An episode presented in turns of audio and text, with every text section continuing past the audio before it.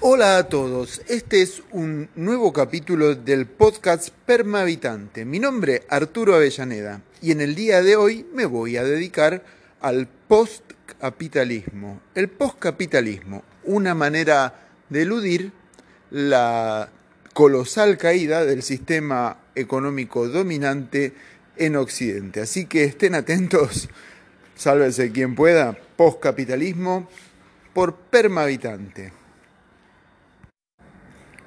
Entonces, como veníamos hablando, antes que nada quisiera expresar mi agradecimiento a mis maestros, eh, Walter Moore, Jorge Weinstein, a quienes debo agradecer haberme introducido al conocimiento del postcapitalismo. También podés buscar otros autores de categoría internacional como Rifkin en internet, etcétera, etcétera. Desde ya eh, hay mucho material para leer. Pero el postcapitalismo sería genéricamente eh, la manera en la que la teoría general del desarrollo, la economía mundial, ha asumido mal o ha resuelto mal el fabuloso decrecimiento de las capacidades naturales del planeta frente a la creciente población.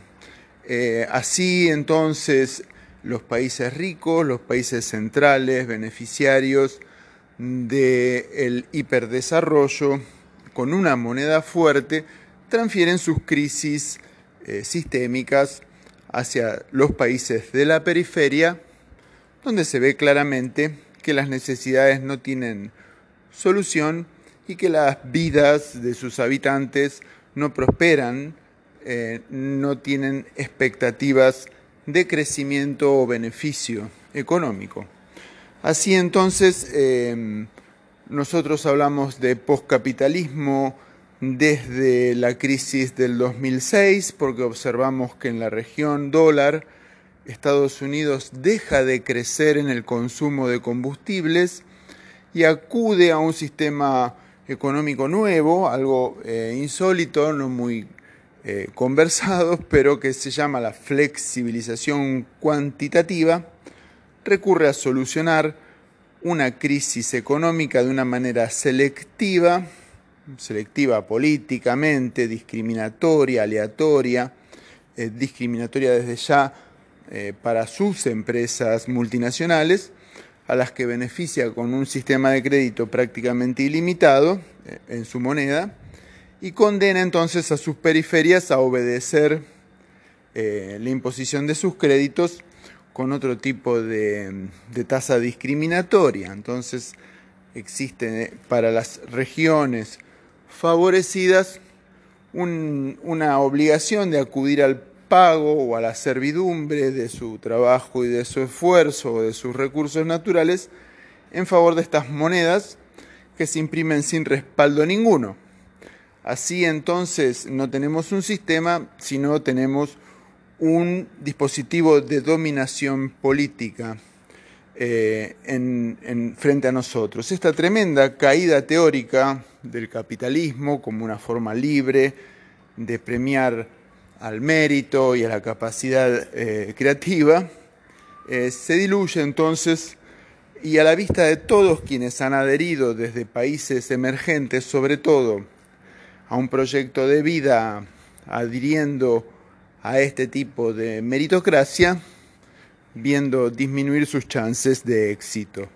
Este postcapitalismo para nosotros en Argentina, en Sudamérica, se ha traducido en un neocolonialismo extractivista que nos forma por delante de nuestras economías grandes deudas que luego tenemos que acudir a servir y a honrar con recursos naturales y un esfuerzo gratuito de nuestras clases menos pudientes, de nuestros segmentos laborales. Así solo quedan beneficiarios quienes pueden transferir sus economías al dólar y a una sede bancaria extranjera, sobre todo, poniéndose a salvo del gran deterioro que le produce este sistema eh, dólar a eh, nuestra moneda, el peso, eh, y eh, por consiguiente a toda la expectativa de crecimiento, de desarrollo de los progresismos mal llamados de izquierda o frustradamente llamados de izquierda por su, por su voluntad de resolver el, panorama de, éxito o de nivel de vida de las clases menos favorecidas. Para nosotros la experiencia es nítida. Eh, ¿Quiénes van a ser entonces los, los beneficiarios de un nuevo sistema económico? ¿Y cómo, quiénes van a ser los gestores de un cambio económico que resuelva esta situación de opresión?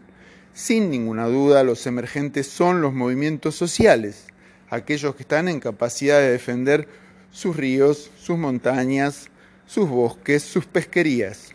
En, primer lugar, siento que intuitivamente los pueblos originarios han visto eh, la salida, el camino de fuga de, de, la colosal caída de este sistema neocolonial desde el principio.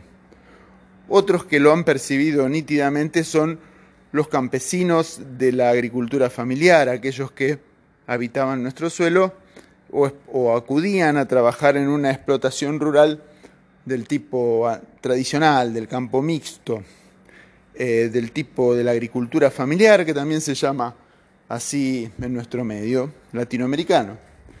Eh, esos quizás hayan percibido la invasión del territorio, de la semilla transgénica, y hayan quizás logrado ponerse a salvo de este desembarco. Así que bueno, quienes defiendan sus pesquerías, sus ríos, tendrán pasturas, tendrán alimentos, tendrán hacienda. Y quienes las pierdan terminarán en una conurbación, esperando que algún tipo de suerte los favorezca.